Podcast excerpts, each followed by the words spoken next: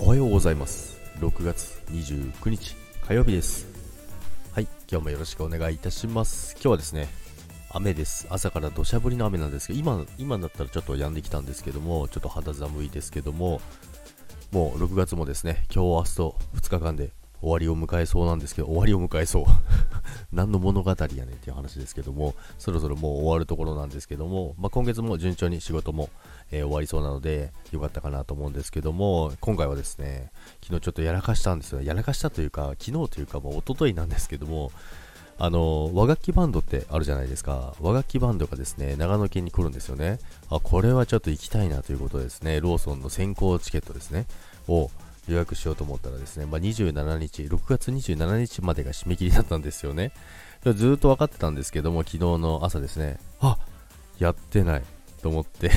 忘れてたんですよ。で、撮ってないんですよね。なので次、あの、一般発売ですかね、その情報が全然なくてですね、あるのかどうかすらもわからないんですよね。なので、ちょっとそれに、昨日ずっとそれで自分でぐちぐち言ってました、一人で。自分に対して ずっと行きたいなと思ってたんですけど、まあ、一回行ったことあるんですけど、まあ、東京まで聞きに行ったことがあって、あのー、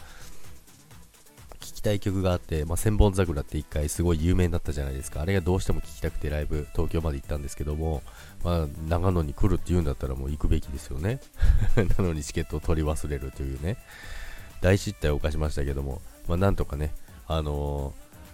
ー、SNS を駆使してですね、撮ろうかと思います。あ、でも電子チケットだとダメかなということでですね、一般発売があることを願ってですね、今日もね、仕事に励みたいと思いますけども、ということで今日も皆さん、元気に過ごしていきましょう。